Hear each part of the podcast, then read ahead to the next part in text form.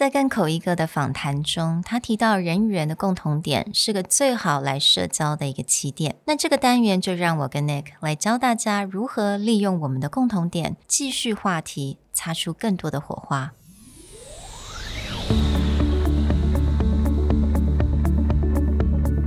Hello，欢迎来到 Executive Plus 主管与沟通力的 Podcast。I'm Sherry, an educator, certified coach, and style enthusiast. 我相信专业有效的沟通是语言跟逻辑的完美结合。And I'm Nick, a startup consultant, corporate trainer, and late night gaming junkie. I believe great communication requires the right mindset and solid frameworks. 我们希望带给大家职场英语的技能、跨文化沟通技巧与其他能帮助您成为出色领导者的工具。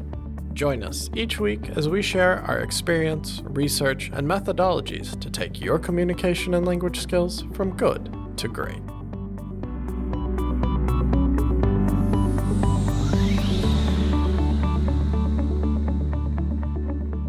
Hey, everybody. Welcome back to the Executive Plus podcast. Today's episode, we want to follow up on a really interesting part of our interview with Vincent. He talks about one of the key ways of building rapport and relationships with people is finding that commonality and also having a well rounded education and ability to read things and just have general conversations about a lot of different topics. So, today we want to get into how do you double down on that commonality, or how do you find something that both of you can share and have a longer conversation about with a new friend or new acquaintance?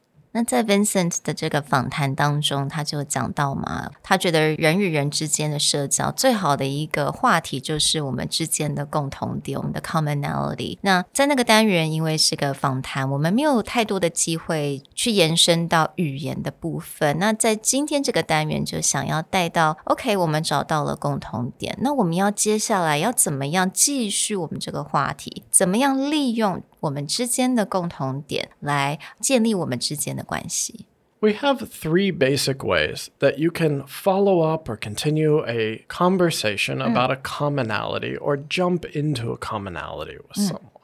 And those ways have a lot more to do with how deep do you want to get into this conversation. Mm-hmm. So the first way is just show that you want to know more. Mm. Maybe this is not a hobby or activity that mm. you yourself have a lot of interest or a lot of knowledge, but you just want to make the other person feel welcome and get into the topic. Mm. The second one is show that you want to learn.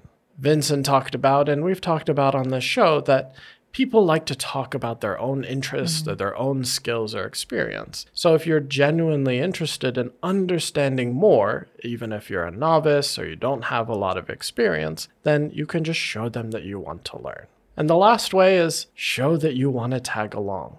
Meaning is this is something that you think both of you could eventually do mm. together. It's a common hobby, a common interest that you could really deep dive and jump into. 所以，我们今天提供给大家三种不同的方法。那刚刚 Nick 有讲到嘛？因为有很多你可能自己会感受到，在这个 conversation 当中，你是多么想要跟这个人能够有更进一步的，可能是 conversation，或者你是不是想要继续谈这个话题？你们自己可以去心中都有一把这个尺。那有可能某一些话题，你觉得，哦，你们就可以继续聊下去就好了，That's it。或者是有一些事情，你会发现，诶，我可以跟这个人，或许我们可以一起来做这件事情。所以有。三个不同的一个 level，也就是 show that you want to know more，你想要知道更多，还是你想要跟他学习，或者你想要跟着他一起做这件事情。So we'll start with just to show that you want to know more. And to me, I'll give an example, and Nick laugh at me all the time. For example, camping. I'll always ask people, if they show their interest in camping, I'll always ask, oh, okay. Oh, what, what would you like to use? And what sort of tent, what kind of brands that you like to use when you go on camping? And that's it. That's it really for me. Yes, if anyone who has met Sherry knows that camping is very far away from an activity that she would jump into. But it can be something that is a good way to allow someone mm. to speak more, yeah. even if you want to get deep into the topic. So, using a phrase like, you mentioned mm. something, like you mentioned camping. Mm. What are the best places in Taiwan to go camping that people don't know about? Mm. If someone has a secret spot or they have some special experience, this is a great way to jump Yeah. in with them. And I think Vincent mentioned that he loves cooking, right? And you can say, oh, you mentioned you like to cook for yourself, and what was your favorite dish? 基本上你你就可以用这个句型，You mentioned this，然后你接下来就可以用一个 open-ended question。 What was and what is？And the open ended question is really important mm-hmm. because a lot of people will be like, Oh, you mentioned cooking. Do you like hot pot? and, and it just ends like mm. yes or no. Mm. And this happens a lot, you know, to me as a foreigner, where people will be like, Oh, oh, do you like bubble tea? Oh, do you like hot pot? Do mm. you like pig's blood? Do mm. you like chicken feet? and this just becomes very quickly a yes or no, like Yeah. sorting mm. out a laundry list. But in the case of Vincent, food is not just a topic for conversation, it's a passion. So having that open ended question, what do you find the most challenging types of food to make? Mm-hmm. This really allows him to explore that interest mm-hmm. and build more commonality with the other person. Mm. And the next one is show that you want to learn. And I really like this because I think everyone would like to provide advice. It's to everyone's nature that we like to tell people what's the best thing to do. So you can basically ask, do you have any advice for someone, let's say cooking, you know, who isn't good at cooking but would like to be in the future? This is again a very open ended hmm. question. Yeah. It's not like, do you like teaching people how to cook? you know, maybe the answer is no, and the conversation hmm. ends there. But when you show that you're really interested in the hmm. topic, could you give me suggestions how to this thing? And if you have an interest in their hobby, you can even deep dive into a little more. Could you give me any suggestions on how to get into French cooking? Mm-hmm. And that more specific part allows them to dive into Yeah. their experience if you've heard something particularly mm. that they like to get into. Or you can say, could you give me any suggestions on how to cut onions without crying? I would love to know that. Right. so these type of interest in their advice and their suggestions and their experience. Mm-hmm. We got into an interesting story about where Vincent found his love for Yeah. cooking, his first job or just a natural passion. Those also become really interesting questions where do you have any advice on how I could get started? You know, favorite cookbooks or favorite shows or YouTube channels, etc. Then that also g- allows them to tell their own story. 那如果你今天跟这个人呢，你聊天觉得很舒服，你想要跟他可能有更进一步的联系，可能要一起喝个咖啡还怎么样？You can show that you wanted to tag along with these interesting activity that he or she likes. Because you can start with the sentence with, "Wow, that sounds so interesting. I really wish I could experience that myself." Yeah, there's always a lot of segues that mm. you can use to maybe suggest going out. So, for example, there's a, a friend of ours who is big into mm. whiskey and wine bars. Mm. So, the first conversations with him usually end up back in that. And then you can just be like, oh, next Saturday night, I'd really like to go out and, you know, experience one of these for myself. Where do you think I should start? Or would you have any time to show me right. where I can yeah. go enjoy that? Or you can just say, oh, it would be so nice to see you in action. Like, for example, cooking or pottery making, you know, see them in action. So if anyone has any kind of artistic talent, you can mm. be like, oh, where do I go see mm. your paintings? Or is there any way that I could see you build this thing? yeah. And then it kind of follows up on, you know, how often do they do it? Or is there any way that you could go do this together? 因为我觉得，如果突然间很直接问人家说，I want to go out with you。 or I want to do this with you. What's your number?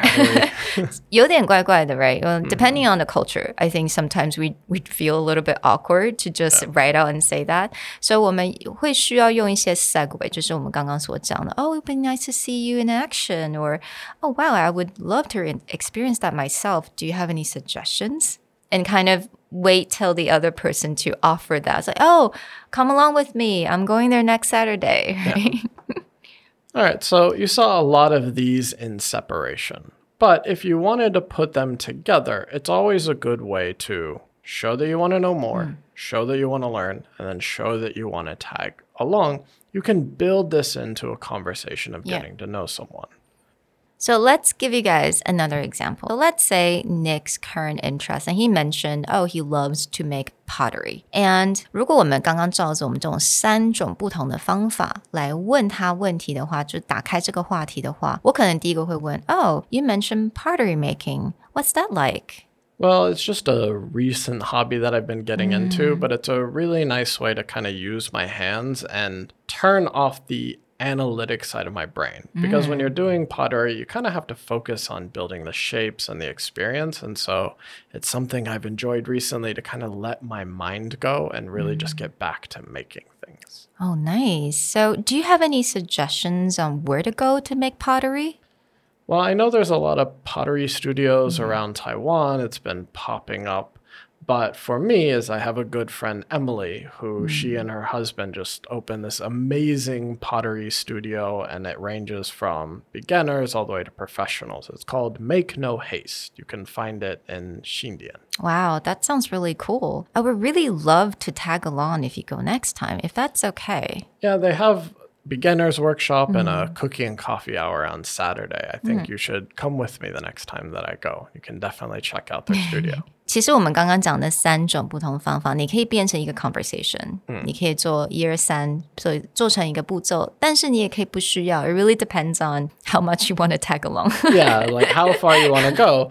But again, that very simple opening, you mentioned A. And then having that open it up follow up, it's really easy to get Yeah. into that conversation. And for those of you who are actually interested in pottery, it is true. A good friend of mine, Emily, has opened a mm. pottery studio that people can check out if mm. you're interested in more and really do need like a hands on, Yeah. forget about work and make something really beautiful. You can check out their Instagram mm. at Make No Haste. We'll leave a link in the show notes. yeah. Well, we hope that you enjoyed this conversation on how to build commonality and how to follow up on those conversations. Remember, show that you want to know more, show that you want to learn, and show that you want to tag along. We'll talk to you guys next time. Bye. Bye.